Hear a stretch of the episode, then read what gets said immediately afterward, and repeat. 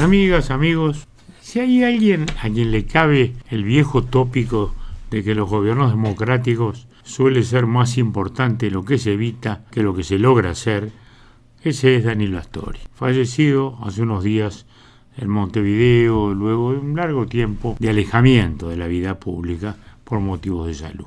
Fue un hombre muy importante, muy, muy relevante en todo este último medio siglo. Socialdemócrata ideológicamente, su convicción cristiana lo alejaba de los radicalismos de origen socialista. Su presencia en el frente fue por eso particularmente relevante, porque ejerció una suerte de liderazgo intelectual que se evidenció en los 15 años en que comandó la política económica, sea como ministro o como vicepresidente de la República, que actuaba también a través de su equipo, que seguía haciendo lo mismo, al cual vuelve él después de ser vicepresidente como ministro del doctor Vázquez de nuevo. Es decir, que en esos 15 años del frente la figura de Astori es un elemento común y es muy importante porque marcó una impronta fundamental en lo que podríamos llamar la modernización de la izquierda uruguaya, un proceso que, digámoslo al pasar, hoy desgraciadamente vemos revertir. En los gobiernos colorados lo recordamos con un particular sentido de responsabilidad. Cuando tuvo que acordar así lo hice,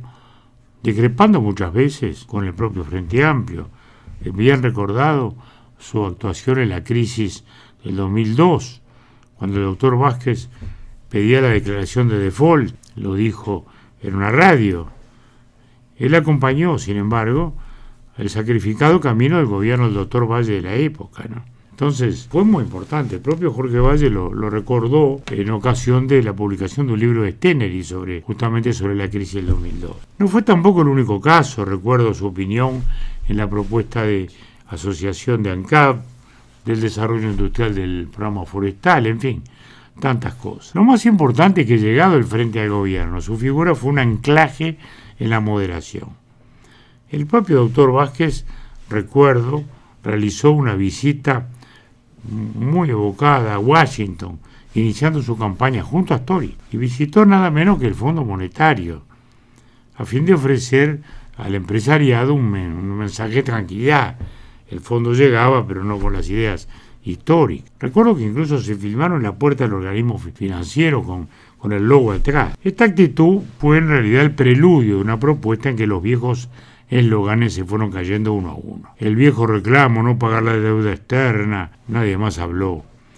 Se pintaron todos los muros del Uruguay, pero nunca más nadie habló de no pagar la deuda externa, romper con el Fondo Monetario, de nacionalizar la banca, el comercio exterior, todo aquello que se desvaneció. Y esto fue un mérito, un gran mérito de Astori y su pensamiento. Astori le explicó a la izquierda que el equilibrio fiscal no es de derecha, sino sentido común, y que cumplir los compromisos internacionales es el único modo que un país puede recibir inversión. La internacional y la nacional, porque la inseguridad jurídica lo primero en retraerse son las propias empresas nacionales. Discrepamos muchas veces con él en cuanto a medidas específicas de la administración, pero reconocemos el coraje cívico con que expuso a su vez diferencias con los gobiernos que integró. Ocurrió con una rendición de cuentas, un presupuesto en el cual este, tuvo una pulseada, digamos, con el propio presidente, con la educación, el polémico ante la arena. Él mismo hace poco recordó que fue una prioridad definida por el presidente Vázquez en contra de su opinión, de la de Astori, en desmedro de otras necesarias inversiones como las relativas al abastecimiento de agua potable. E hizo esta declaración justamente cuando tuvimos la crisis del agua. Sin duda, el país lo va a extrañar. Su ausencia es la pérdida de una garantía fundamental para la normalidad de la República particularmente cuando el Frente aparece hoy como un conglomerado político sin liderazgo claro, fogoneado por una dirigencia sindical absurdamente radicalizada. La recolección de firmas para impugnar la ley de reforma de seguridad social es un ejemplo de cómo el pit se lo lleva por delante, al frente, que finalmente se allana. Episodios como el patoteo fascista en la inauguración del Hospital del Cerro el otro día, o la marcha para defender una democracia que no peligra y una corrupción que no existe, ponen realmente a la luz ese frente, ese radicalizado. Con Astori perdió uno de sus grandes líderes y el país perdió una garantía, una figura con pensamiento propio Izquierda sí, pero respetando la economía de mercado y la democracia. Él fue una garantía que hoy ya el Frente no podrá ofrecer y que el país ha perdido.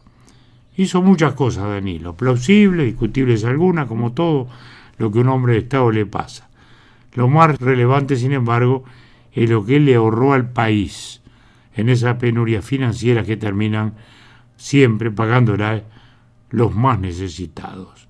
Se lo reconocemos convencidamente. Hasta la próxima.